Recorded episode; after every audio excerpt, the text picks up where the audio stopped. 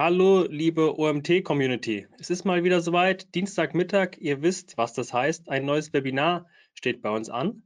Wir haben euch heute den Markus Hövener mitgebracht, ein altbekanntes äh, Gesicht beim OMT. Und er wird uns zum Thema SEO-Strategie ähm, etwas sagen. Sein Titel lautet Zielus oder Laserfokus. So entsteht eine SEO-Strategie.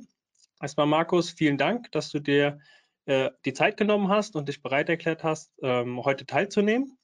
Für alle Teilnehmer, die zum ersten Mal bei einem Webinar bei uns dabei sein sollten, ähm, ihr könnt während des Vortrags Fragen in den Chat stellen, sodass Markus und ich im Nachgang an seinen Vortrag ähm, die Fragen besprechen können. Das heißt, wenn ihr während des Vortrags euch direkt was auffällt oder noch eine Rückfrage habt, schreibt sie gerne direkt in den Chat. Äh, sie geht bei uns nicht unter. Ich äh, bespreche das dann alles mit Markus und umso früher ihr die Frage stellt, umso eher ist die Wahrscheinlichkeit, dass wir sie dann auch noch besprochen bekommen. Dann würde ich jetzt sagen, Markus, ich übergebe das Wort an dich und wir hören uns dann später. Ja, vielen Dank, Marcel. Ja, von mir auch. Äh, ja, einen schönen guten Tag, glaube ich, so man das in diesen Zeiten sagen kann. Schön, dass ihr eingeschaltet habt. Genau, ich bin von der Agentur Blue Fusion und vielleicht zwei Sachen, die mir wichtig sind, ist die beiden Icons rechts, nämlich meine beiden Podcasts. Also wer auf dem Heimweg, falls man immer nach Hause fährt oder einfach äh, zu Hause beim Sport machen, nochmal ein bisschen SEO-Wissen tanken kann, Search Camp und alles auf Start. Würde sich dafür eignen. Okay, so viel der Werbeblock. Ja, mein Thema heute ist SEO-Strategie und das finde ich immer ein ganz komisches Wort. Ähm, Sage ich gleich noch was dazu. Erstmal natürlich die Frage, was gehört in so eine Strategie eigentlich rein? Ich versuche viele Fragen aufzuwerfen, Beispiele, Tools zu nennen und vor allem natürlich jede Menge Erfahrung beizusteuern. Ich mache SEO jetzt seit, ja, seit 20 Jahren eigentlich und habe natürlich schon wahnsinnig viel gesehen und das möchte ich gerne mit euch teilen. Zum Schluss habe ich noch ein fiktives Beispiel mitgebracht, ähm, einfach weil ich aus unseren Kunden heraus nichts äh, machen wollte. Und vielleicht eine Sache, die noch wichtig ist. Fast alles, was ich heute sage, bezieht sich primär und fokussiert erstmal auf Google. Das heißt natürlich nicht, dass man damit aufhören sollte, sondern natürlich sollte man sich im Rahmen einer SEO-Strategie auch natürlich noch andere Sachen angucken, wie YouTube ähm, oder auch Bing, äh, Yandex, je nachdem, ob man international unterwegs ist. Das ist nur der Fokus heute, weil sonst äh, ja, säßen wir hier um 20.30 Uhr noch. Das wollt ihr vielleicht nicht und ich will es vielleicht zu einem Teil auch nicht. Ein Wort stört mich immer an SEO-Strategie und das ist Strategie. Strategie ist für mich irgendwie der Imperator und der, äh, der marschiert irgendwo ein oder ja, komische Parallelen vielleicht zur heutigen Welt. Aber ähm, er hat einen super Plan gemacht, wie er fünf Planeten unterjochen kann und super Strategie. Und ähm, ich glaube, das Wort Strategie wird ein bisschen inflationär benutzt und auch im Rahmen der SEO-Strategie. Ich bin eigentlich immer ein Freund davon, eher zu sagen, wir machen einen Plan. Weil planvolles Vorgehen, das klingt irgendwie so überlegt. Und auch zu Recht klingt das Ganze überlegt, weil genau darum geht es ja. Nicht einfach erstmal loszurennen und alles irgendwie zu machen, sondern erstmal zu gucken, okay, was ist eigentlich sinnvoll? Was ist bezogen auf meine Website, auf meine Branche und auf meine Ziele, was ist eigentlich sinnvoll? Und sich dann eben wirklich einen guten Plan zu machen, wo man wirklich sagt, okay, ich habe mir das überlegt, wir brauchen zum Beispiel folgende Räume, ne, wir brauchen folgende Maße, so und so groß muss das Ganze sein. Und ähm, ja, das persönlich finde ich immer wahnsinnig wichtig und die Zeit sollte man sich definitiv nehmen, um einmal richtig seine Strategie durchzupeilen. Und ich habe es leider so, ich gebe viele Seminare, viele Webinare und so und ich treffe leider sehr viele, die eben, ich sag mal, relativ strategielos sind, sondern einfach nur so gucken, ja, was geht denn heute? Und das finde ich immer sehr schade. Taktik ist alles gut, ist alles schön. Ähm, und wir SEOs, wir haben manchmal so diese, diese, diesen Drang dazu, äh, schnell so ins Taktische zu wechseln. Google bringt irgendwas raus, zum Beispiel letztes Jahr das Thema Page Speed oder eigentlich auch schon vorletztes Jahr, ähm, je nachdem, wann sie es angekündigt haben. Da kommt wieder was Neues, alle stürzen sich drauf, aber wir haben irgendwie diese Strategie vergessen. Vielleicht ist dieses Thema für uns gar nicht wichtig oder vielleicht sind andere Thema, Themen viel, viel wichtiger. Deswegen immer gerne aus 30.000 Fuß geguckt, ne? nicht so den Kleinkram, nicht irgendwo, ob ein Canonical Tag fehlt oder so. Das interessiert nicht, sondern eine Strategie ist wirklich groß gedacht, groß geguckt und den Kleinkram einfach mal ausblenden. Ich glaube, dass man zehn Bausteine braucht, um insgesamt eine Strategie oder einen Plan, je nachdem, wie wir es heute nennen wollen, aufzubauen. Die habe ich hier mal aufgeführt, was in meinen Augen da so reingehört. Ähm, auch da, ich kann jetzt nicht über alle zehn Themen was erzählen. Ich glaube auch nicht, dass alle zehn Themen gleich wichtig sind.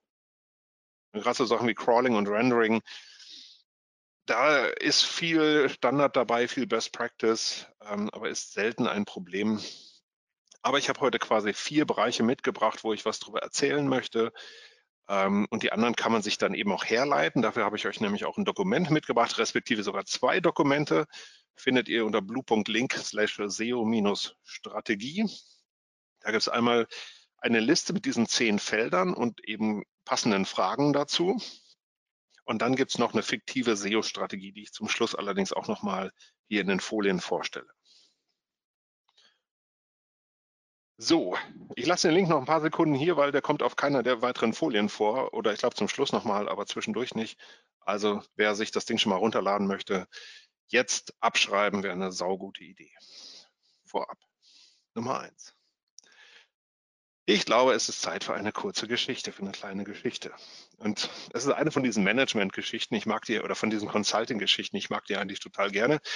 Also es ist finstere Nacht, kein Stern am Himmel, nix.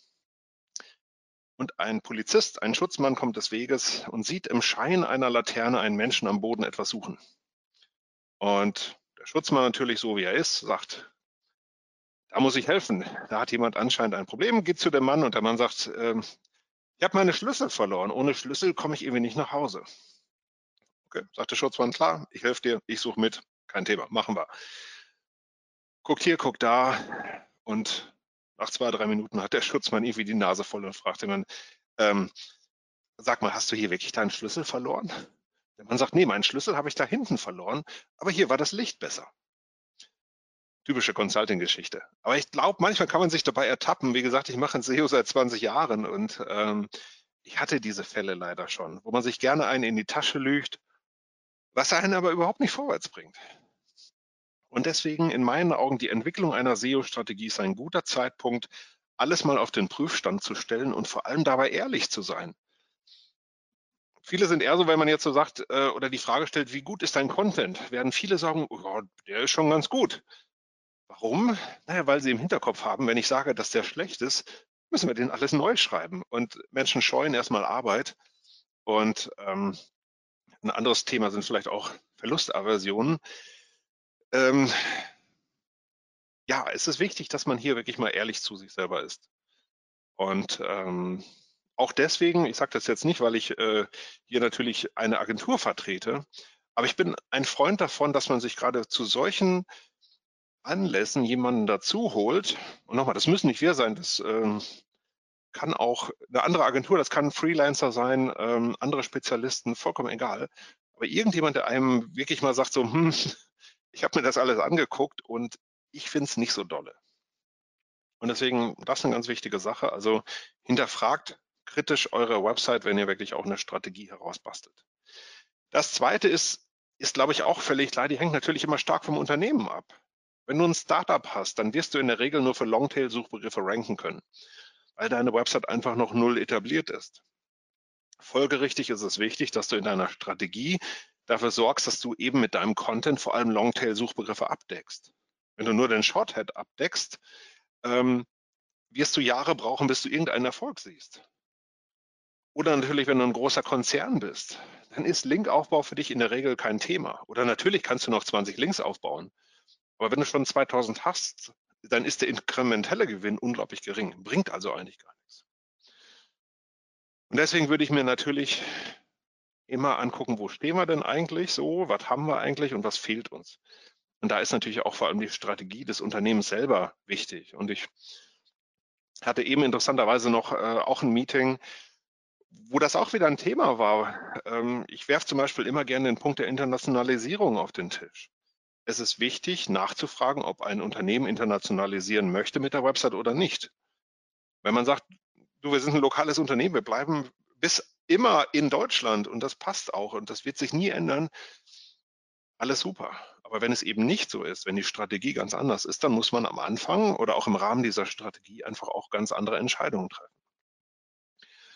Und vorab Nummer drei, SEO hat natürlich immer viel mit der Konkurrenzsituation zu tun. Und das kann man positiv sehen. Das Positive daran ist nämlich, ich kann mich inspirieren lassen, ich kann mir Wettbewerber angucken. Was hat für die funktioniert? Ich kann es natürlich auch negativ sehen, nämlich äh, ja, wenn die Jungs äh, und Mädchen natürlich irgendwie äh, übermächtig äh, sind, dann werde ich das in der Regel auch äh, nicht wirklich ändern können. Es gibt immer Maßnahmen, die man machen kann, aber manche Ziele sind dann eben auch nicht wirklich möglich. Wichtig ist natürlich, wann immer wir über Konkurrenzsituationen reden, ich brauche Tools, ich brauche Zugang zu Tools. Da komme ich nicht dran vorbei. Ich brauche so SERP-Tools wie in Systrix, Searchmetrics, Sovi, SEMrush. Ich hoffe, ich habe keinen vergessen, sonst kriege ich wieder böse Anrufe. Metrics-Tools, natürlich, klar, sorry. Link-Datenbanken, die großen drei, Majestic, Mouse und Ahrefs. Oder Content-Performance-Datenbanken, auch ganz wichtig. Content Explorer und Basumo. Vor allem Content Explorer finde ich einfach, gerade wenn man sowieso schon Ahrefs hat für die Link-Datenbank, ist das ein super Tool. Aber noch wichtiger, ich brauche diese Tools, sonst kann ich keine SEO-Strategie auswürfeln. Schaffe ich einfach nicht.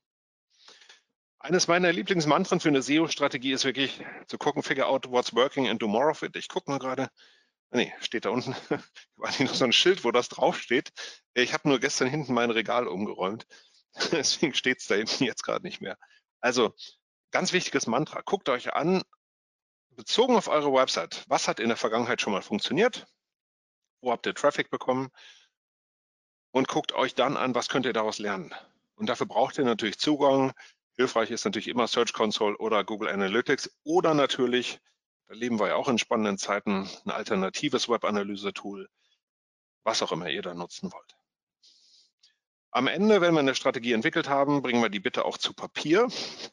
Finde ich mir total wichtig. Ähm, da gilt allerdings für mich ganz klar, es muss nicht auf den Bierdeckel passen, es muss aber auch nicht 100 Seiten haben. Ich habe euch ja zum Schluss mitgebracht, so hm, ja, ein fiktives Beispiel für eine Strategie. Ähm, also es geht nicht darum, viel Papier zu produzieren. Qualität ist wichtig, Lesbarkeit ist wichtig und natürlich, dass man das Ding auch regelmäßig auf den Prüfstand stellt. Auch das machen wir bei vielen Kunden, dass man diese Strategie einmal im Jahr reviewt und eben guckt, sind vielleicht relevante Wettbewerber zu, äh, ähm, äh, zu uns gestoßen oder haben wir noch, hat irgendwas, was wir uns mal überlegt haben als Vorbedingung, äh, funktioniert das vielleicht gar nicht mehr. Und im SEO ändert sich immer viel, nicht so viel, wie man häufiger häufig denkt, aber das ist natürlich ähm, wichtig. So. Hm. Trotzdem nochmal, was steht eigentlich so insgesamt, wenn man sich das große Bild hinter der SEO-Strategie anguckt? Was ist was sind so ganz große Themen, die eigentlich mindestens drin vorkommen müssen? Und Punkt eins ist natürlich die, der Grundsatz, und das ist immer im SEO, für jeden relevanten Suchbegriff brauchen wir eine starke, passende Seite. Das heißt dann zum Beispiel Kannibalisierung können wir schon mal nicht gebrauchen. Wir brauchen nicht drei schwache Seiten, sondern wir brauchen eine starke Seite. Wir brauchen eine, die vollständig ist, die hochwertig ist, schnell, leicht erfassbar und besser als der Rest. Und das sind nur fünf Stichworte, aber wenn man sich die mal umsetzt im Rahmen einer Strategie und mal wirklich schreibt, was daraus folgt, dann ist es zum, zum Beispiel das, was viele Print First ähm, Verlage machen, äh, passt hier überhaupt nicht dazu.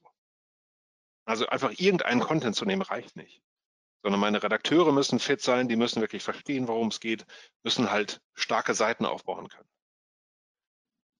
Und das andere, was ich wichtig finde, was auch durch das ganze Dokument strömen muss, ist das, was ich innere und äußere Kohärenz nenne. Ähm, klingt immer wahnsinnig kompliziert. Platt ausgedrückt, wenn Google sich mal eine Website nimmt und die drucken mal alle Seiten aus und legen, neben, legen die nebeneinander, worum geht es eigentlich auf allen Seiten? Das muss irgendwie zusammenpassen, das muss ein stimmiges Bild ergeben. Und genauso eben auch in der Außensicht. Also irgendeine Website erwähnt mich, irgendeine Website verlinkt mich. Und was ist denn da das gesamte Bild? Also angenommen, ich habe einen Online-Shop für Faschingszubehör.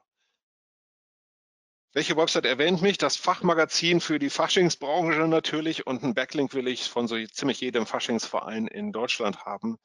Ähm, dann passen eben beide Seiten zusammen. Ich hatte erst überlegt, zwischen, dazwischen noch so eine Waage zu legen, aber das ähm, sind ja ganz andere Einheiten quasi. Ähm, Aber schon, dass einem klar sein muss, ich muss einfach ein gesamtes Bild erzeugen für Google, was im Innen und Außen einfach stark zueinander passt.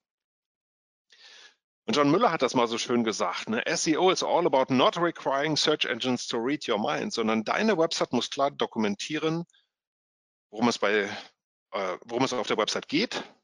Und im Außen muss eben genau das auch erkennbar sein. So, fangen wir mal mit einem wichtigen Baustein an im Rahmen der SEO-Strategie und das ist sicherlich das Thema Content und Suchbegriffe. Das steht auch vollkommen zu Recht hier auf der ersten Position. Das ist natürlich das Kriegsentscheidende. Was machen die SEOs immer? Die SEOs schmeißen erstmal ein Keyword-Tool an und so würde ich es natürlich im Rahmen der Strategie auch machen. Angenommen, ich habe einen Online-Shop für Vogelhäuser. Ich weiß nicht, ob es sowas gibt oder ob der Markt für Vogelhäuser nicht zu klein ist. Was mache ich natürlich? Ich gucke mir diese Keywordlisten an, die hört ja da unten nicht auf, sondern geht noch acht Kilometer weiter nach unten. Und dann gucke ich mal nach, was sind für mich relevante Suchbegriffe? Also jemand, der das sucht, den möchte ich als Kunden haben. Und was muss ich eigentlich als Seitentyp entgegenstellen? Vogelhaus mit Ständer, ähm, no pun intended natürlich. Ähm, dafür brauche ich eine Kategorie, weil ich habe ganz viele Vogelhäuser mit Ständer. Oder Vogelhaus-Bausatz, da habe ich nur einen, also optimiere ich eine Produktseite darauf. Oder Vogelhaus selber bauen, starker Inhalt, das kann ich gut im Blog abfrühstücken.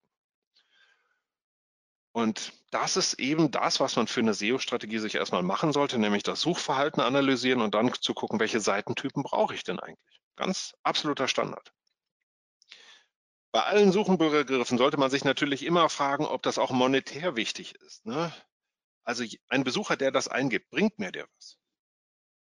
Geht nicht um Sichtbarkeitsindex oder Traffic oder sowas. Ne? Wie oft kriegen wir Anfragen, ähm, gerade so im, im Rahmen der Regelbetreuung, ja, wir wollen gerne unseren Sichtbarkeitsindex um 20 Prozent steigern. Das ist kein Ziel. Das gehört doch nicht in eine Strategie rein. Das bringt ja, ja am Ende des Tages wahrscheinlich gar nichts. Sichtbarkeitsindex ist nett, aber ähm, wichtig ist dieses unterstrichene Wort, monetär. Was bringt mir Geld? Klingt total blöd, aber das, das ist die Frage, die ich halt beantworten muss. Aber wir haben eben über Suchbegriffe gesprochen. Ich finde, in einer Strategie gehört jetzt nicht eine vollständige Liste aller relevanten Suchbegriffe, die auch sicherlich sehr, sehr umfangreich wäre, wenn es denn da reingehören würde. Tut es aber für mich gar nicht. Sondern in meinen Augen sollte man festhalten, welche Muster gibt es so im Großen und Ganzen und welche Seitentypen will ich dafür erschaffen oder haben. Angenommen, ich bin Herrenausstatter, ich habe 20 Filialen und dann brauche ich zum Beispiel einfach einen Seitentyp lokale Filialseite. Warum? Um eben Suchbegriffe wie Herrenausstatter plus Stadt oder Herrenmode plus Stadt abdecken zu können. Anders kann ich das nicht. Und da kann man sich natürlich hervorragend inspirieren lassen, eben auch, dass man sich mal die Konkurrenten anguckt. Das würde ich sowieso immer empfehlen und da erstmal gucken, was haben meine Konkurrenten eigentlich so für Strukturen auf der Website. Und wir alle kennen das natürlich, Systrix schnell angeschmissen und mal nachgeguckt, zum Beispiel hier beim Bräuninger, ähm, was für Strukturen, was für Ordner haben die so auf der Website. Bei Bräuninger, das finde ich immer noch grandios, weil das haben die wenigsten Shops, ehrlich gesagt, so, machen die Markenseiten, also die erste Zeile, macht ungefähr die Hälfte der Sichtbarkeit der gesamten Domain aus. Ich kenne sonst kaum einen Shop, wo das so ist. Ähm, außer natürlich, wenn die Markenseiten das Einzige sind, was ich optimiert habe. Aber warum klappt das bei Bräuninger so gut? Ja, das klappt halt so gut, weil die es halt geschafft haben, für jede Kombination aus Marke, Geschlecht, Oberkategorie, Unterkategorie ähm, passende Seiten aufzubauen. Und das ist natürlich ganz großes Kino. Das macht kaum einer. Aber dadurch, dass ich mir das im Rahmen der SEO-Strategieerstellung angeguckt habe, kann ich eben sagen, hm, coole Sache, so will ich das auch machen. Deswegen ist diese Inspiration so unglaublich wichtig. Klar, man kann das auch mit wahnsinnig viel Erfahrung abdecken keine Frage. Die hat halt nicht jeder und dann ist natürlich solche, ähm, solche, solchen Input zu bekommen ganz wertvoll. Und dann, wie gesagt, muss man hingehen, dass man sagt, aus meinen Suchbegriffen, äh, dafür muss ich Seiten haben von Seitentypen und aus meinen Seiten muss ich irgendwie eine stimmige Gesamtstruktur machen. Das ist natürlich auch eine Aufgabe, die ich dann habe. Also wie kriege ich das jetzt eigentlich alles abgebildet? Das ist je nach Website-Typ einfacher oder schwerer. Wenn ich einen Shop habe, ist sowieso fast alles vordefiniert, weil ich habe Kategorien, ich habe Produktdetailseiten. Wenn es hochkommt, habe ich noch einen Blog. Dann bin ich eigentlich auch schon fertig mit dem, was ich standardmäßig so aus dem Hut ziehen kann. Grundsätzlich unterscheide ich bei den Inhalten übrigens immer zwei Welten, nämlich einmal die, ich nenne das primären Inhalte und die sekundären Inhalte. Primäre Inhalte, das ist das quasi, womit ich Geld verdiene, was beschreibt, womit ich Geld verdiene. Produkte und Leistungen hauptsächlich. Bei einem Shop sind das meine Produktseiten, sind das meine Kategorieseiten. Ähm, sekundäre Inhalte ist dann halt etwas, was nicht primär ist. Also das kann zum Beispiel Blog, Magazin, Ratgeber oder irgendwas sein. Und für beides sollte ich eben Lösungen finden, was ich da veranstalten möchte. Also primäre Inhalte haben wir schon drüber gesprochen. Für alle relevanten Suchbegriffe bezogen auf meine Produkte oder Leistungen, je nachdem, was ich so habe, brauche ich eine passende Zielseite. Das ist ein Weg, wie man gucken kann, von Suchbegriffe in Richtung der Seiten. Man kann aber auch natürlich andersrum gucken, indem man halt einfach guckt, was habe ich eigentlich für Seiten, die eigentlich nichts bringen für SEO. Und eines meiner Lieblingsbeispiele, äh, in diesem Fall ist es die Eckbank Gendo. Ja, ähm, ich kann jetzt leider eure Kommentare nicht, nicht lesen. Die äh, wird mir Marcel ja gleich live vorlesen, aber sonst würde ich hier eine kurze Umfrage machen. Ähm, das ist so, so eine ganz typische Seite bei einem Möbel-Online-Shop. Die, wenn wir über Strategie sprechen würden für Möbel Riga, würde ich sagen, das ist ja ganz lustig, aber niemand weiß, dass die Eckbank Gendo heißt. Niemand wird sie so suchen. Und da gibt's, dann gibt's noch die Eckbank Barbara und den Schrank Holger und alles das ist für die SEO-Tonne, weil keiner sucht danach. Und da muss man dann natürlich hingehen und Maßnahmen finden, wie kann man solche Seiten optimieren? Indem da eben nicht Eckbank Gendo steht, sondern äh, ich weiß nicht, Eckbank, was ist das? Ich weiß nicht, was ein Schenkelmaß ist, aber eine Eckbank 190 mal 160 Zentimeter oder dass man auf das Material abzielt und auf einmal kannst du damit ranken. Und dafür muss man aber eben, wie gesagt, seine Seiten mal ganz kritisch angucken und mal gucken, wofür ranken die eigentlich schon? Und leider werde ich feststellen, dass viele Seiten für gar nichts ranken. Das so zu den primären Inhalten. Bei den sekundären Inhalten muss ich in meinen Augen vor allem eine recht banale Entscheidung treffen, nämlich was will ich eigentlich machen? Will ich News-Inhalte haben oder will ich Evergreen-Inhalte haben? Und natürlich, wenn man sich den Chart so anguckt, dann sieht das erstmal relativ klar aus, was ich da nehme. Und trotzdem muss man sagen, finde ich immer noch sehr viele, gerade Shop-Betreiber, die halt gerne über News äh, schreiben. Ne? Also heute ist, ein, ist eine neue Eckbank rausgekommen. Starke News. Kannst du morgen wegschmeißen, den Artikel. Aber ich hatte schon angedeutet, ganz so einfach ist die Entscheidung nicht. Denn eine gute News könnte viele Backlinks generieren und Evergreen Content muss sich aktuell halten. Also da muss ich schon genau darüber nachdenken, was ich eigentlich so machen möchte. Und trotzdem, ich habe letztens auch einen Blogpost dazu gemacht, ähm, ist es so, dass ich finde, Evergreen Content ist in der Regel der bessere Weg, den die meisten Betreiber da draußen gehen können. Punkt. Wo muss ich noch drüber nachdenken, wenn ich mir, wenn ich so beim Thema Content und Suchbegriffe bin, ehrlich gesagt, die Darstellung in Suchergebnissen. Ich glaube, wir alle wissen, dass das über Seitentitel und Meta Description geht. Ähm, und viele schaffen es auch, oder viele würde ich ja nicht sagen, aber ähm, relativ viele schaffen es, diese Felder auch zu nutzen. Leider oft nicht unbedingt zielführend. Gerade Shopbetreiber tun sich damit sehr schwer oder auch so äh, Ärzte, überhaupt Heilberufe, das ist schon echt eine schwierige Klientel. Was schreibe ich rein in so eine Meta-Description? Da sind 150 Zeichen und das, das Backend schreit danach, dass ich die fülle. Was soll ich denn da jetzt reinschreiben? Und ganz ehrlich, gehört für mich auch in der SEO-Strategie rein, sich ein Vokabular aufzubauen. Was schreiben wir da rein? Nämlich, was ist für den Kunden wichtig? Und da fällt es schon sehr vielen Leuten schwer, äh, mal in die Außensicht zu gehen und nicht immer in der Innensicht zu verharren. Ja. Sowas hier, wir sind Marktführer für das, wir sind zertifiziert nach, wir haben mehr als 100.000 Produkte auf Lager, zum Beispiel. Kann sein. Und nicht sowas hier, ich meine, das ist ein, das ist ein fiktives Unternehmen, äh, oder? Ist es, weiß ich gar nicht. Ähm, nee, Genau, das ist fiktiv. Die Hubmeier-Pumpen, das äh, habe ich ja habe ich selbst getextet, einfach weil ich mal zeigen wollte, was so typischerweise bei so einem Mittelständler steht. Wir sind ein tolles Unternehmen und lösen gerne die Probleme unserer Kunden. Bla. Sie brauchen eine Pumpe, wir haben genau die richtige. Stark. Jetzt haben wir trotzdem noch nichts erzählt. Habt ihr Industriepumpen? Habt ihr Pumpen für Privatleute, für Garten? Ähm, Keine Ahnung. Ich weiß nicht, wie groß ihr seid, wie klein ihr seid. Sowas müsst ihr mir sagen. Und auch das gehört in die Strategie. Und natürlich das ganz große Thema Content-Qualität. Ich habe es eben schon mal ganz kurz angedeutet an einigen Stellen. Ne? Es geht nicht darum, tausend Wörter zu schreiben. Ging es nie. Ja, vielleicht in der Vergangenheit mal, aber ähm, ist auch schon relativ lange her. Und deswegen ist es natürlich so, dass man jetzt nicht in die Strategie schreiben kann, wir wollen einmal in der Woche einen Blogpost veröffentlichen, der 200 Wörter, Wörter lang ist. Es funktioniert einfach nicht, weil äh, Qualität in Wörter zu quetschen äh, ist in der Regel nicht sinnvoll sondern wichtig ist es, sich zum Beispiel von den Panda-Fragen inspirieren zu lassen. Ne, das war ja, ähm, ich weiß nicht, wer das kennt, ähm, früher als das Panda-Update kam, hat Google so 23 Fragen veröffentlicht und die haben sie dann 2019 nochmal neu formuliert. Da steht eigentlich alles drin, was über Content zu wissen ist. Also jetzt natürlich nicht, wie man schreibt, aber schon eben, was wichtige Fragen sind. Und da ist zum Beispiel eine Frage, sind auch keine Rechtschreibfehler oder Stilfehler enthalten? Und ich finde, das hat eine Implikation, nämlich zum Beispiel, dass ich ein Lektorat brauche, was meine Inhalte eben äh, Korrektur liest. Also wieder eine strategische Frage, die in das Dokument gehört. Und dann sollte man eben pro Seitentyp ganz bestimmte Vorgaben machen. Nochmal jetzt nicht in Bezug auf Wortanzahl oder Zeichenanzahl oder sowas, sondern wie sehen diese Texte aus? Was steht da drin? Haben wir zum Beispiel Zwischenüberschriften. Fordern wir das? Ja, solltet ihr auf jeden Fall. Bullet Points. Wie gesagt, Prozessthemen wie ein Lektorat zu benutzen, steht da drin. Aber auch zum Beispiel, das wird ja auch gerne viel diskutiert im Rahmen der ganzen EAT-Strategie, exponieren wir Autoren nach außen. Und das steht alles in diesen Fragen drin. Und deswegen sollte man sich damit auf jeden Fall mal auseinandersetzen.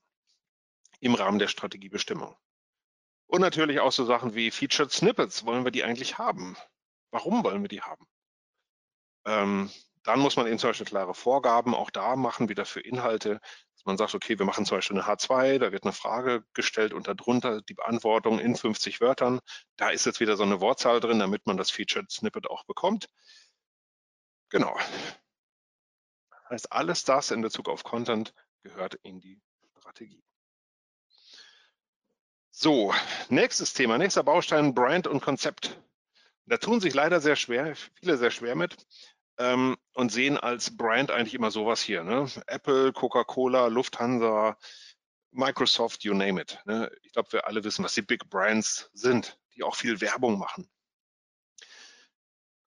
Ich bin Freund davon, dass jedes Unternehmen sich überlegt, wie kann ich zur Marke werden. Und ich habe ähm, ein Buch dazu geschrieben, hat den gleichen Titel wie die Folie, nämlich Why Me? Also, warum ich? Warum gibst du dein Geld bei mir aus? Eine Brand wie Coca-Cola beantwortet das, eine Brand wie Lufthansa beantwortet das. Ähm, vielleicht nicht immer ganz optimal, aber warum du? Warum sollte jemand auf dein Suchergebnis draufklicken? Warum bist du der Beste auf dem Planeten? Warum bist du relevant? Wie differenzierst du dich von Wettbewerbern?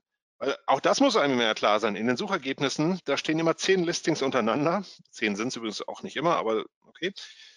Gehen wir mal von zehn aus. Jeder schreit, klick mich, klick mich, klick mich. Und dann muss ich natürlich irgendwie sagen, warum sollst du auf mich draufklicken? Das ist eine total blöde Frage. Und ich muss es eben auch noch dahin schreiben. Also wofür stehst du? Ne? haben, wir ja gerade so ganz spannende Debatten, wie ich finde, ob man zum Beispiel als Rittersport in Russland Schokolade verkaufen darf. Das finde ich schon ein bisschen zu klein gedacht, aber insgesamt so eine Frage, wofür stehst du eigentlich? Was bist du für einer? Welche Nischen besetzt du? Welche Positionen besetzt du? Und all das muss eben in diesem, muss eben da stehen. Das muss in Title und Meta Description irgendwie abgefrühstückt werden. Und natürlich äh, sollte es auf der Seite dann auch stehen. Und es gibt die schöne Statement vom John Müller von Google, der gesagt hat, Konzept ist halt schon wichtig. Warum? Ja, du kannst ja eine super Website haben, sauschnell, äh, H1, alles tiptop optimiert, aber wenn du immer noch VHS-Kassetten verkaufst, dann wird das irgendwie nichts. Und das stimmt. Oder das andere, es gibt diese amerikanische Redewendung to put lipstick on a pig. Also äh, Lippenstift auf ein Schwein auftragen. Ähm, heißt eben auch nur, dass du eigentlich nicht rangehst an deine Website, sondern du machst so ein bisschen, bisschen Kosmetik und stellst dich als der Superheld aber eigentlich bist du es gar nicht. Und deswegen, ich, ich finde das, ich halte das Thema für sehr wichtig, natürlich vor allem immer bezogen auf deine Konkurrenzsituation. Wenn es tausend Coaches in Berlin gibt, warum sollte jemand zu dir? Das ist eine unglaublich einfache, also die Frage ist einfach die Antwort nicht unbedingt. Warum sollte jemand auf dein Suchergebnis klicken als Zusammenfassung? Warum sollte dann auch noch jemand bei dir kaufen? Warum sollte jemand auf dich verlinken? Und warum sollte dich jemand erwähnen? Das sind vier Fragen. Die haben Implikationen auf ziemlich viel, also sieht so nach einer ganz einfachen Folie aus. Aber zum Teil diskutieren wir das einen Tag lang mit Kunden, einfach nur, um an den Kern zu kommen. Was macht dich besonders? Wie können wir das rausarbeiten? Warum sollte dich jemand zum Beispiel erwähnen? Ja, weil du sehr starke Inhalte generiert hast. Nächster Baustein, Linkaufbau. Linkaufbau ist natürlich immer ein komisches Thema. Ähm, weil keiner macht es ähm, angeblich. Also auch auf Konferenzen ist das irgendwie kein Thema mehr, keiner spricht mehr drüber, finde ich. Und doch passiert das jeden Tag da draußen. Und deswegen wollen wir natürlich heute auch darüber reden. Und ich finde, man muss auch darüber reden, wenn du denn den Bedarf dafür hast. Das ist natürlich immer bezogen auf deine Konkurrenzsituation. Und dann finde ich, gibt es für mich immer drei Säulen, die du beherrschen solltest oder wo du drüber nachdenken kannst. Das eine ist reaktiver Linkaufbau, heißt zum Beispiel, du wartest darauf, dass Potenziale auftauchen. Ich sage auf den nächsten Folien kommt nochmal ein Beispiel dafür. Proaktiver Linkaufbau heißt, du suchst wirklich aktiv nach Websites, die du kontaktieren kannst. Und dann gibt es die dritte Säule, strukturierter Linkaufbau, wo du irgendwo eine Liste abarbeiten kannst. So, für diese drei Säulen mache ich jetzt mal jeweils eine Folie mit einem Beispiel. Reaktiver Linkaufbau. So, ich habe mir einen Tracker geschrieben, der guckt nach, hat irgendjemand da draußen was veröffentlicht zum Thema vegane Ernährung? Warum? Weil ich vielleicht einen Shop habe dafür oder ich bin Hersteller von veganen Produkten oder so. Kann ja sein. Und dann sehe ich, Carmen hat diesen Beitrag hier geschrieben, 28. Mai, und jetzt kann ich reaktiven Linkaufbau betreiben und kann eben sagen, hallo Carmen, ich habe gesehen, dir liegt das Thema genauso am Herzen wie mir. Lass uns was zusammen machen. Man kann Google Alerts dafür nutzen. Es gibt auch andere Tools, mit denen man sich einfach benachrichtigen kann. Aber das hier ist das kostenloseste, was es überhaupt gibt. Und deswegen ein gutes Beispiel dafür. Proaktiver Linkaufbau heißt für mich, ich suche zum Beispiel explizit nach Blogs, so wie hier Eat This, ähm, den ich, das ich ganz einfach finde. Und auch die muss ich dann alle ähm, ansprechen über E-Mails, Telefon oder was auch immer ich möchte. Und natürlich das dritte, strukturierter Linkaufbau, ein Thema, was, finde ich, noch zu selten beachtet wird. Stiel kennen wir, glaube ich, alle als Hersteller von, ja, vor allem Kettensägen, ganz schöne Produkte. Ähm, wenn man sich mal anguckt, wer verlinkt denn auf Stiel? Da sieht man hier vor allem so Landmaschinenhändler. Ne? Landtechnik Meier, Gerg Landmaschinen, Haas Landmaschinen. So, also was sollte ich jetzt machen? Na, ich sollte eben einfach mal hingehen und mir meine ganzen Backlinks angucken. Ich schaue mir an, von welchen Landtechnikherstellern oder Anbietern habe ich denn eigentlich schon Backlinks. Und dann gucke ich in meiner Kundenkartei nach, wen habe ich denn eigentlich alles. Und wenn ich da sehe, da fehlen noch 10.000 Händler, dann weiß ich, was ich als nächstes nächste Woche zu tun habe. Also das strukturierter Linkaufbau.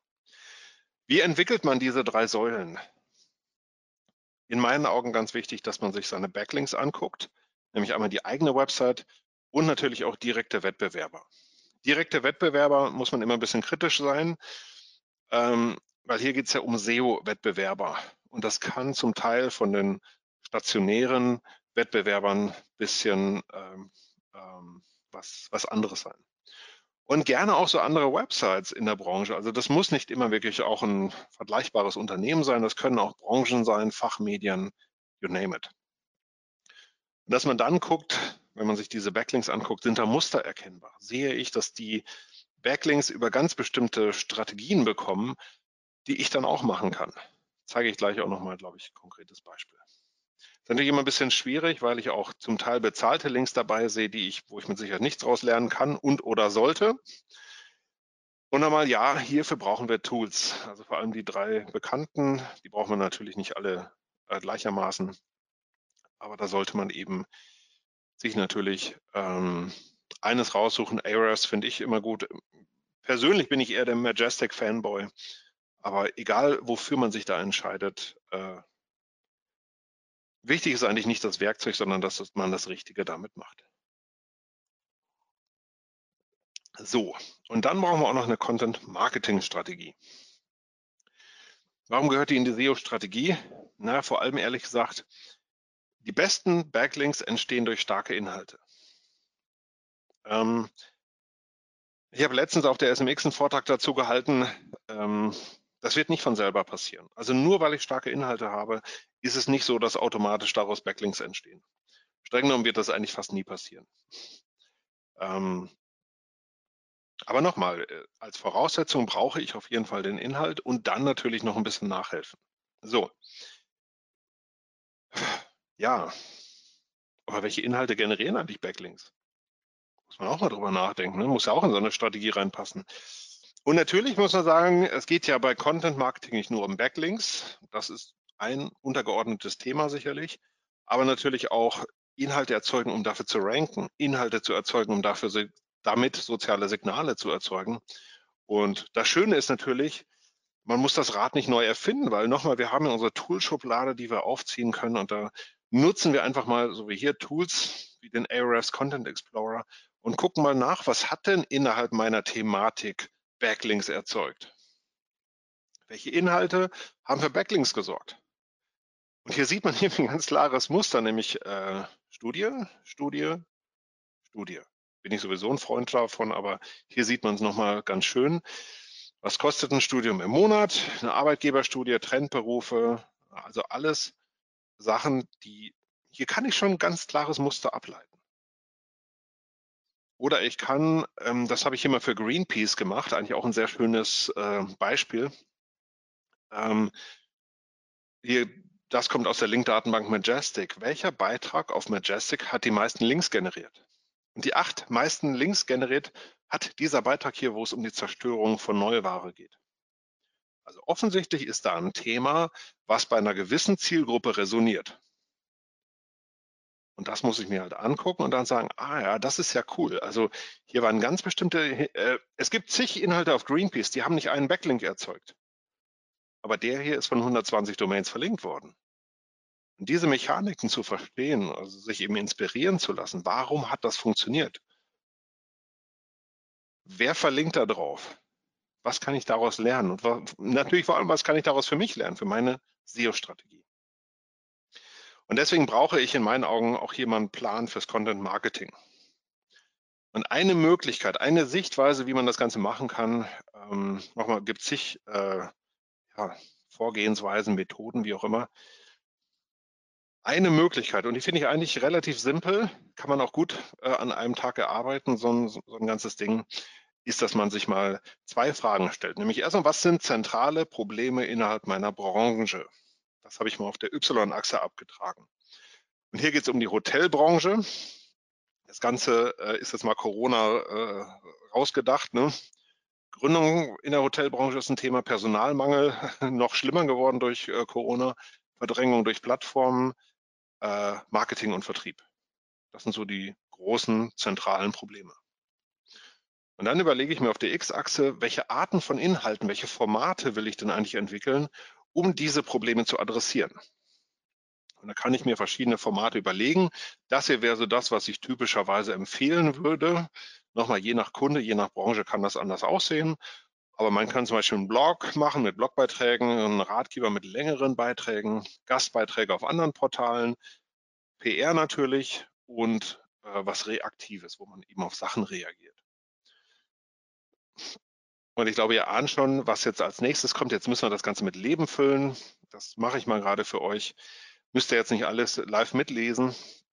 Aber zum Beispiel an der Schnittstelle von Personalmangel und PR kann ich Verleihung des Awards Personalstrategie des Jahres äh, verleihen. Also angenommen, das hier ist ein Beispiel für ein Consulting-Unternehmen für Hotels. Das wären Maßnahmen, die ich eben contentmäßig treffen kann. Und dann muss es exekutiert werden. Es muss irgendwie, äh, ja, muss mit Leben gefüllt werden. Ein paar der Sachen mache ich selber. Für ein paar Sachen suche ich mir, zum Beispiel Journalisten, freie Autoren, was auch immer. Aber wichtig ist es, sich eben genau das zu überlegen, gerade diese XY-Thematik. Welche Formate will ich fahren? Und natürlich, was sind zentrale Probleme innerhalb meiner Branche? Das muss ich beantworten. So, und natürlich das Thema Verticals. Das ähm, würde ich mir natürlich im Rahmen der Strategie auch noch angucken. Gibt natürlich so verschiedene Verticals, die wir alle kennen, Shopping Maps, Bilder News, Google Jobs, Google Eventsuche, Google Discover. Es gibt genug davon. Und auch die muss ich mir natürlich alle mal angucken, um eben zu überlegen, welche davon will ich eigentlich bedienen und wie mache ich das dann. Klassisch muss ich natürlich sagen, hängt das immer von der Branche ab. Ähm, für fast jedes Unternehmen würde ich einmal sagen, das Thema Local. Hieß mal Google My Business, das ist weg. Ähm, Local sollte jeder abdecken. Google Jobs, jeder, der Personal braucht, also jeder. ähm, und häufig ist zum Beispiel auch die Bildersuche interessant. Und dann muss ich mir halt im Rahmen der Strategie auch überlegen, was genau mache ich, an welchen Stellen oder auch organisatorisch abgebildet, wer macht was im Unternehmen, damit wir genau diese Verticals auch äh, perfekt adressieren können. Und Standard ist zum Beispiel, wenn ich hier sehe, äh, jemand sucht nach Teppich mit Fransen, was sehe ich? Das erste Suchergebnis wird massiv nach unten gedrückt durch Teppiche, durch die Bildersuche. Das heißt, wenn ich da nicht stattfinde, dann habe ich erstmal schon mal einen strategischen Nachteil. Das heißt, ich muss offensichtlich meine Produkte richtig benennen und, und, und. Also Altattribut ist so ein Standard, ne? wisst ihr hoffentlich alle, wie die Bildersuche funktioniert. Und wenn ich da auch einen Teppichshop habe und da gibt es nicht wenige von und mein Teppich heißt einfach nur Teppich Kala oder so, dann ähm, werde ich hier schon mal nicht stattfinden können.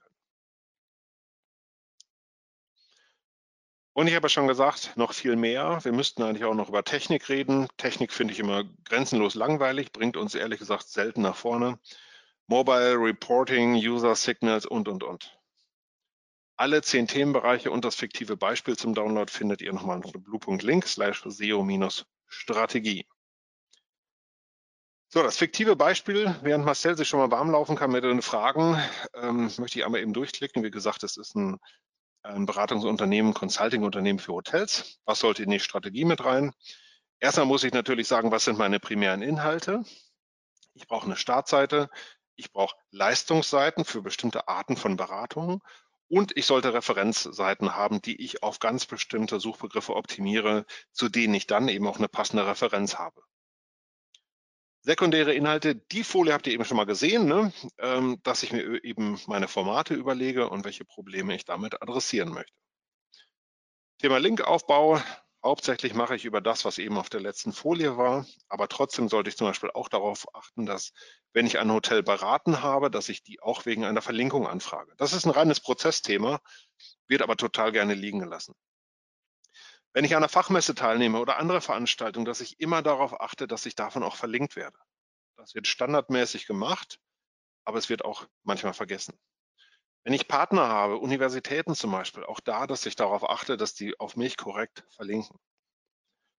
Und da bleiben oft so viele Links einfach links liegen, geiles Wortspiel, ähm, was gar nicht sein muss. Und nochmal zu den Verticals natürlich, dass ich sage, ich, ich habe mich zum Beispiel entschieden, ich will Google Jobs machen, dann brauche ich eben HTML-Seiten mit dem entsprechenden Markup. Google Maps will ich bedienen können, wird wahrscheinlich kein relevanter Kanal für mich, aber vielleicht, weil Bewerber mich suchen, will ich das trotzdem optimal bedienen. Dann muss ich natürlich die, das Übliche machen, Kategorie, Beschreibung, Bilder. Und Bildersuche will ich auch machen. Das heißt, vor allem bei den Blog-Inhalten, dass ich den Redakteur zum Beispiel einmal schule und ihm beibringe, was gehört in dieses Altattribut, Bildunterschrift setzen, solche Sachen. Und vielleicht Internationalisierung wäre auch so ein Thema für eine Strategie. Wenn der Kunde zum Beispiel schon mal weiß, ich will in andere Märkte vordringen, dann würden wir sagen, im Rahmen der Strategie wechseln wir auf eine .com-Domain, wir bauen Ordner für Sprachen auf und vor allem haben wir synchronisierte Bäume. Das heißt, ähm, die Datenbank weiß, in welchen anderen Sprachen es einen bestimmten Inhalt noch gibt, damit wir später hreflang nutzen können, um das optimal international auszuspielen. Das wäre so das, was in diesen fiktiven Kandidaten reingehört. Wie gesagt, über Technik haben wir gar nicht so viel gesprochen, einfach weil es in der Regel nicht relevant ist. Es gibt ein paar relevante Technikthemen. Markup würde ich dazu zählen, Page Speed in gewissen Grenzen. Aber wichtiger sind diese ganzen anderen Themen. Content, Suchbegriffe, Marke, Linkaufbau. So, meine letzte Folie. Erstmal Strategie ist Taktik zum Frühstück. Ist immer so. Es ist wichtig, finde ich, dass man sich eine Strategie überlegt, auch damit man nicht in taktisch sinnloses Handeln verfällt. Man muss aufschreiben, was man tun will und man muss aufschreiben, was man nicht tun will. Und das gibt allen Leuten Klarheit, alle wissen, was zu tun ist. Und vor allem im Rahmen der Strategie ist natürlich auch wichtig, dass man nicht nur aufschreibt, hier soll was getan werden, sondern idealerweise auch daneben schreibt, wer macht das und zum Beispiel wie oft. Zum Beispiel Search Console einmal im Monat durchgucken nach folgenden Fehlern oder die Reports durcharbeiten. Wie gesagt, das große Mantra, guckt nach, was bei euch funktioniert hat und guckt nach, ob ihr das irgendwie verstärken könnt. Das bezieht sich auf Seiten, das bezieht sich aber auch und vor allem auf Backlinks. Weil oft haben Websites schon gute Backlinks und oft ist es ganz einfach, noch mehr davon zu kriegen. Steckt bitte viel Energie in die Analyse. Also wenn ihr das so hinschmiert, lieber nicht, sondern guckt euch alle Konkurrenten an, guckt euch alle Keywords an, die eure Konkurrenten haben. Was haben die für Strukturen aufgebaut? Was schreiben die denn in ihre Meta-Descriptions rein zum Beispiel? Guckt euch das mal an, lasst euch inspirieren und vor allem nutzt bitte Tools. Ich bin sonst eigentlich nicht so der Tool-Fetischist, aber an dieser Stelle eine SEO-Strategie ohne die üblichen Tools, gerade wie in Systrix, Searchmetrics und Co. zu machen, ohne eine Link-Datenbank, ohne eine Content-Datenbank, halte ich ehrlich gesagt für fatal und das kann faktisch eigentlich nicht funktionieren. So, I rest my case. Ich hoffe, dass Marcel noch da ist, dass ihm nicht Blut aus dem Ohr läuft. Selbstverständlich nicht. das ist gut. Ich hoffe, du hast ein paar Fragen.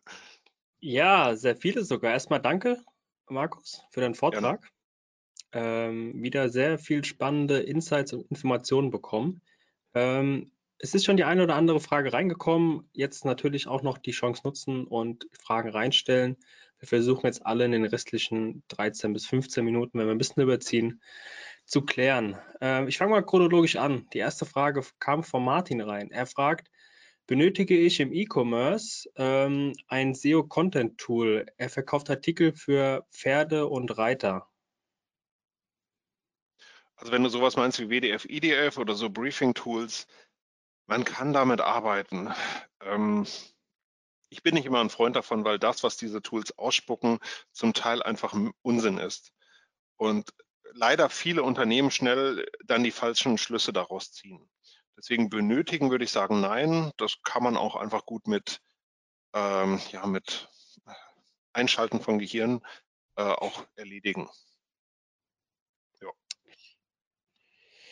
Die nächste Frage lautet, gibt es grundlegende Unterschiede in der SEO-Planung zwischen B2B und B2C-Seiten? Ich habe die Frage vorausgesehen, glaube ich, weil sie kommt eigentlich fast immer. Also, ähm, faktisch natürlich erstmal nicht, ähm, weil man ja schon sagen muss, SEO ist gleich und Google hat, weiß nicht, was B2B und B2C ist. Man muss natürlich, äh, ein großer Unterschied ist, du hast weniger Zugriff auf äh, Keyword-Datenbanken, weil manche Themen einfach sehr selten gesucht werden. Das heißt, du musst da anders rangehen. Und das Thema Customer Journey ist natürlich in meinen Augen fast viel wichtiger, weil du musst halt wirklich gucken, ähm, so, gerade wenn es jetzt um komplexe Maschinen oder so etwas geht, ähm, dann suchen ja verschiedene Leute nacheinander und am Ende kommt irgendwann mal eine Kaufentscheidung raus. Und du musst natürlich schon darauf achten, dass du für alle Phasen, für alle Interessensgruppen auch passende Inhalte hast. Und das ist bei einem Online-Shop, finde ich gerade bei Consumer-Produkten äh, eigentlich eher selten. Also von daher, ja, es gibt ein paar Unterschiede, aber ehrlich gesagt äh, eher so diese ganze Journey-Thematik und Themen wie Linkaufbau oder Markenaufbau sind doch im B2B sehr, sehr sperrig, weil du einfach unglaublich wenig Fanportale für Doppelschnecken-Extruder hast und ähm, einfach sehr wenig Potenziale für Linkaufbau hast.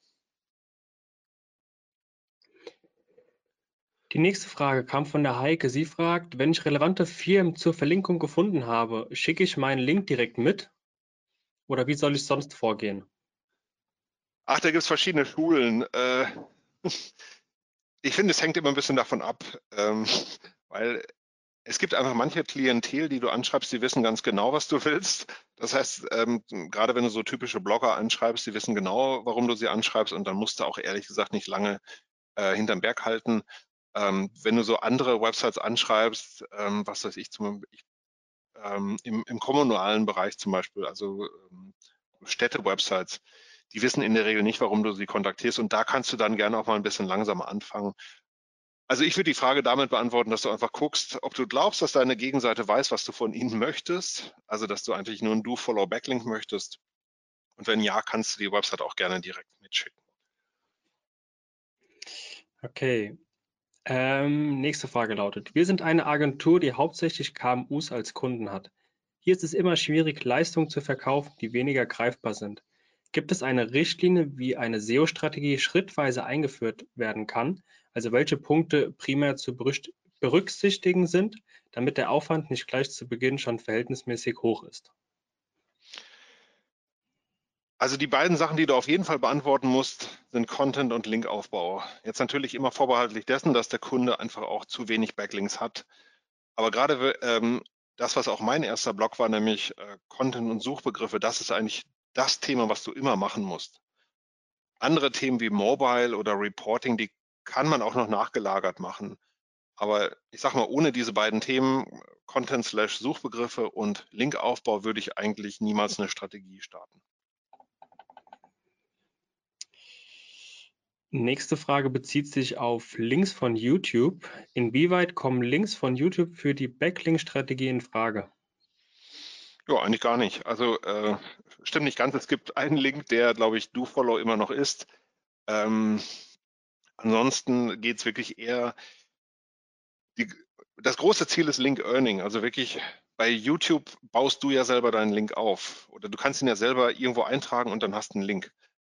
Und das kann eigentlich nie so wertvoll sein wie ein Link, den jemand anderes für dich gesetzt hat, einfach nur, weil er dich toll findet oder so.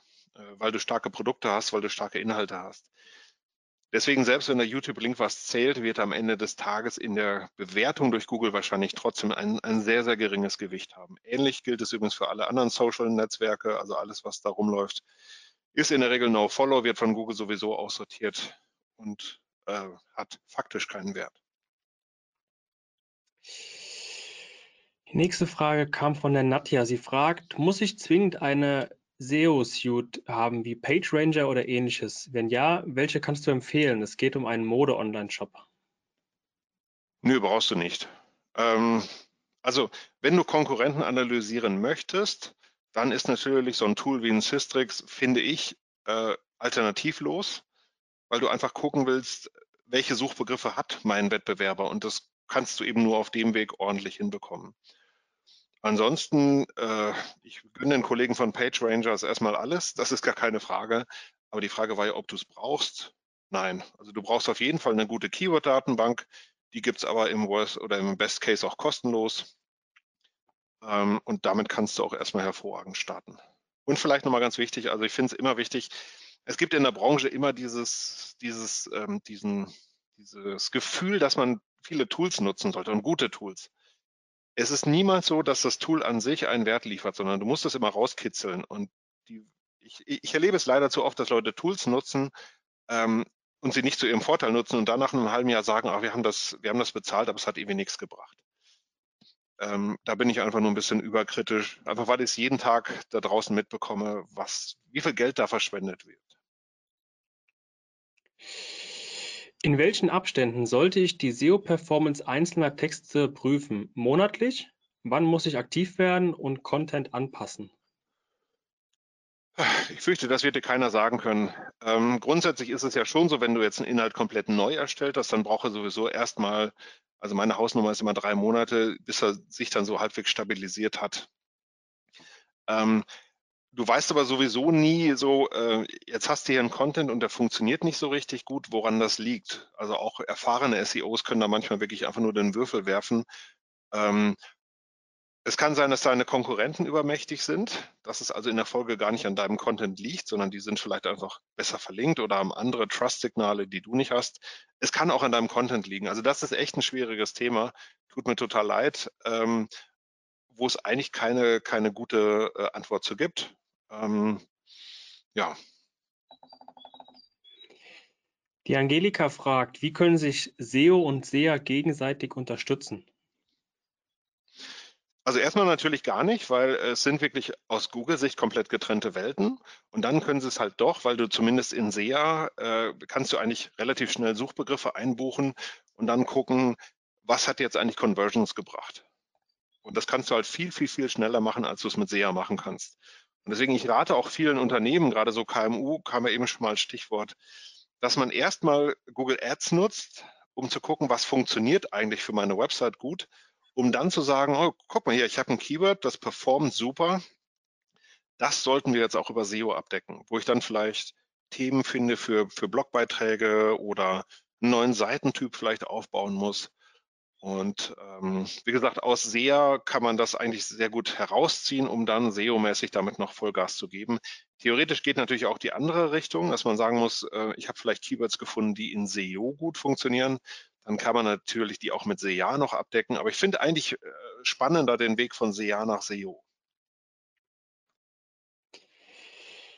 Die Lena fragt zur Optimierung von Produktdetailseiten. Generell bin ich Fan, aber unternehmenspolitischen Diskussionen, die manchmal damit einhergehen, mit Produktmanagern und Co. Irgendwelche Pro-Tipps, um besser zu argumentieren als der Rest? Mein Standard geht je nach Kunde meist in Richtung Nähe zum Kaufabschluss. Ja. Ich kenne deinen Case jetzt nicht, ich kenne dein Unternehmen nicht, ähm, weiß ich nicht. Es gibt eigentlich immer Wege drumherum. Na, also ähm, oft versucht man halt, wir hatten ja eben, eben diese Eckbank Barbara oder Gendo hieß die Eckbank Gendo, die darf eigentlich nicht so heißen. Und trotzdem habe ich dann manchmal den, den Chef from Hell, der halt einfach sagt so, nee, der, die muss aber so heißen. Oder ich hatte letztens auch das Argument, das steht in unserem Katalog so, das dürfen wir nicht umbenennen. Gut, muss ich das erstmal akzeptieren, aber es gibt immer Wege drumherum, dass ich zum Beispiel noch darunter unter den Produktnamen eine H2 bastle und da dann eben meine generischen Suchbegriffe abdecke und im Seitentitel zum Beispiel das generische hinpacke, ähm, wo der Chef es sowieso nicht sehen wird. Also der Chef will einfach nur sehen, dass das Ding immer noch Gendo heißt, aber du bist eigentlich schon super schlau und hast andere Seitenbestandteile darauf optimiert. Und da gibt es immer Lösungen für. Ähm, die muss man aber dann, glaube ich, immer im konkreten Unternehmen treffen und einfach mal gucken, was, womit komme ich hier eigentlich durch. Nächste Frage lautet, wie wichtig ist Barrierefreiheit von Content und Technik für das SEO? Im Moment noch gar nicht. Es gab interessanterweise von, äh, von Google ein Statement dazu letzte Woche, die gesagt haben, perspektivisch könnte das in diesen Page Experience Faktor mit reinfließen, aber im Moment, auch wenn es in den Google-Richtlinien drinsteht, hat es noch überhaupt keine Auswirkungen.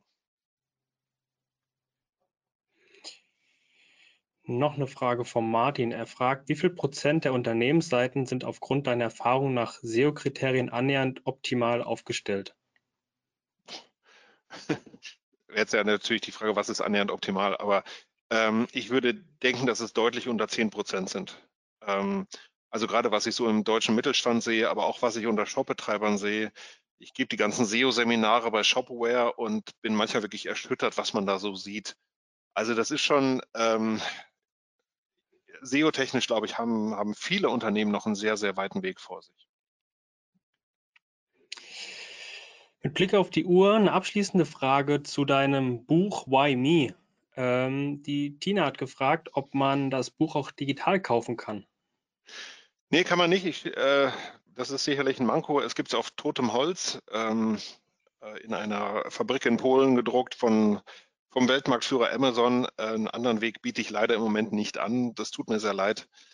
Ich hoffe, du kannst trotzdem damit leben. mit Sicherheit.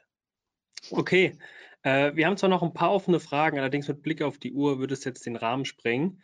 Ähm, Markus, nochmal vielen Dank von meiner Seite auch.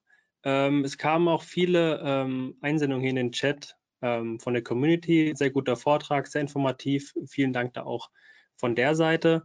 Falls ihr jetzt noch ähm, Fragen haben solltet, die ihr unbedingt geklärt haben wollt oder euch das Webinar im Nachgang nochmal anschaut, ähm, ihr könnt euch, ich gehe mal davon aus, Markus, auch mit dir in Verbindung setzen. Vernetzt euch auf LinkedIn mit ihm oder schreibt ihm direkt, ähm, falls ihr doch noch irgendwelche Fragen habt und mehr ins Detail gehen wollt. Ähm, ansonsten bleibt es noch von meiner Seite aus eine Ankündigung zu machen für das nächste Webinar, nächste Woche Dienstag zur gleichen Zeit. Ähm, dann geht es um das Thema E-Commerce, ähm, das Retouren-ABC, Vermeidung von äh, oder beziehungsweise effektive Vermeidung, bestmögliche Verarbeitung und aufschlussreiches Reporting.